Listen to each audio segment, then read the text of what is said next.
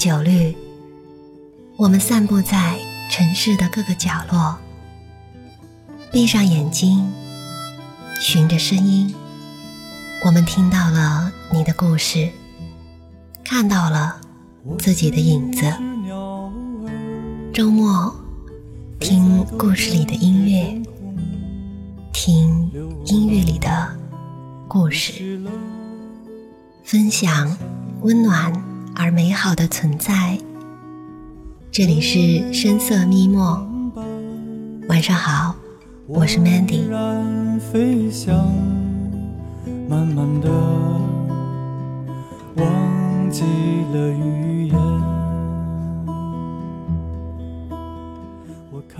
虽然工作中有那么多无奈，但每个人都有自己的小幸运。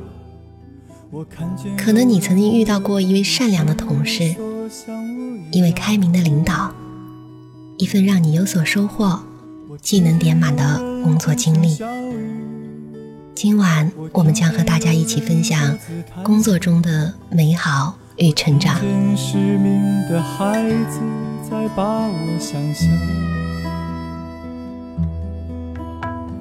有一次想起了你，曾经为我水河的姑娘说起工作，究竟什么样的工作才是你想要的呢？抛开那些不切实际的幻想，我们想要的很简单：一份对得起自己所付出劳动的工资，和一份工作中人与人之间的尊重就够了。至于多高的工资，其实在我看来，过什么样的生活，花什么数额的钱。所以工资是没有上限的，只希望不要有黑心老板打破底线吧。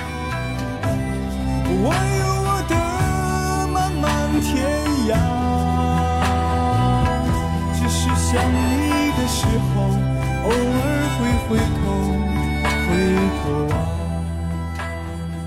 说起找工作，其实应届生和刚入社会的人群。是最有共鸣的吧？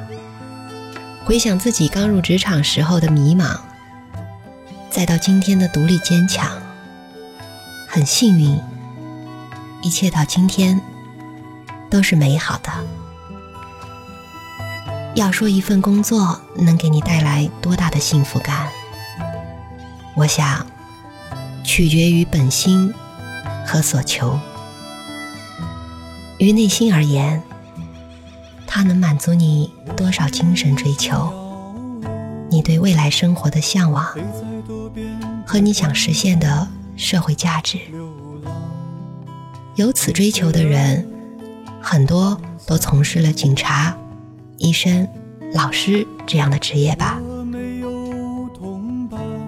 而身处这些职位中的人，也需要如此时刻提醒着自己。毕竟享受着职位特有的荣誉，自然也要有属于自己的责任。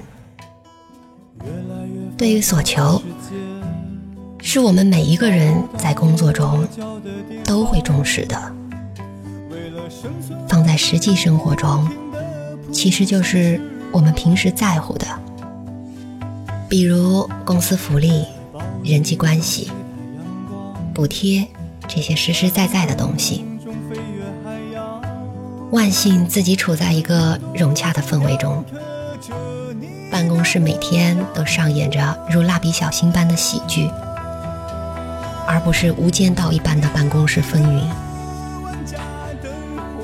工作中忙完手头的活儿，一起嬉笑怒骂，活跃气氛，还有几个极具逗逼气质的年轻新同事，散发着激情与活力。在这样的环境中，仿佛自己也还是那个十八岁的少女，让人时常想起那时自己初入职场，领导对新人的循循善诱和耐心培养，才有了如今的我。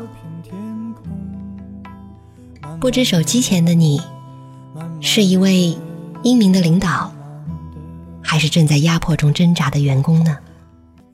又或许是一家公司的创始人呢？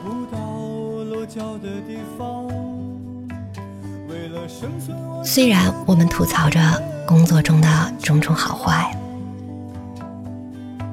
但我知道，没有一种人的生活是容易的。每个人都有着各自的烦恼，哪怕是公司里那个我们最羡慕的同事，甚至领导，幸福也是一样。究竟什么样的工作是最好的？每个人其实有自己的答案。有的会说赚钱多的，有的想要权力大的，又或者想要的只是一份离家近的工作而已。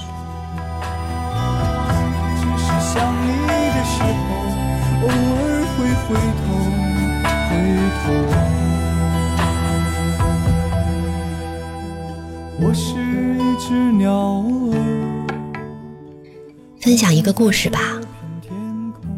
二十世纪最具影响力的英国思想家罗素，在一九二四年来到中国的四川。那个时候的中国，正逢军阀割据的时代，战乱频频，山河破碎，民不聊生。罗素刚写完他的巨著《幸福论》，他希望以自己的思想教化引导中国人摆脱苦难。当时正值夏天，四川的天气非常闷热。罗素和陪同他的几个人坐着那种两个人抬的竹轿子上，去了峨眉山。山路非常陡峭险峻。几位轿夫累得大汗淋漓。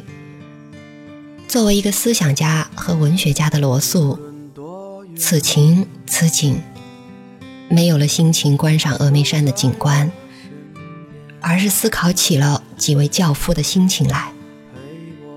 他想，教夫们一定痛恨他们几位坐轿的人。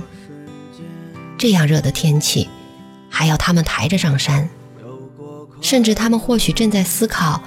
为什么自己是抬轿中的人，而不是坐轿中的人？罗素思考着的时候，到了山腰的一个小平台，陪同的人让轿夫停下来休息。罗素下了主轿，认真的观察轿夫的表情。他看到轿夫们坐成行，拿出烟斗，又说又笑，讲着很开心的事情。丝毫没有怪怨天气和做教人的意思，也丝毫没有对自己的命运感到悲苦的意思。他们还饶有兴趣地给罗素讲自己家乡的笑话，很好奇地问罗素一些外国的事情。他们在交谈中不时发出高兴的笑声。罗素在他的《中国人的性格》一文中讲到了这个故事，而且。他因此得出了一个著名的人生观点，那就是用自以为是的眼光看待别人的幸福是错误的。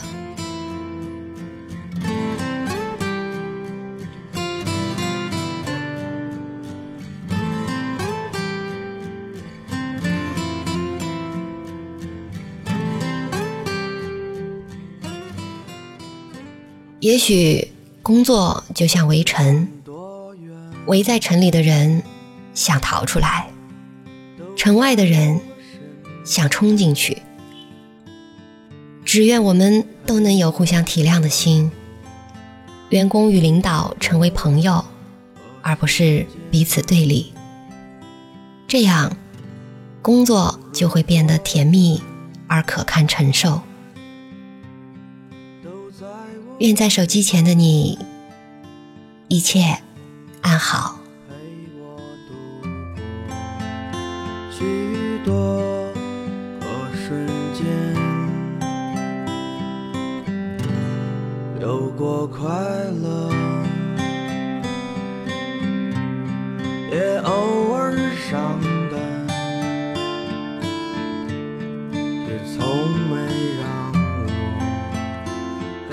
觉到孤单。我的世界因你而改变，如此简单。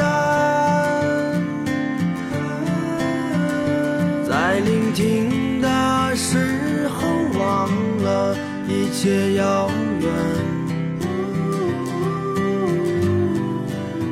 我的世界？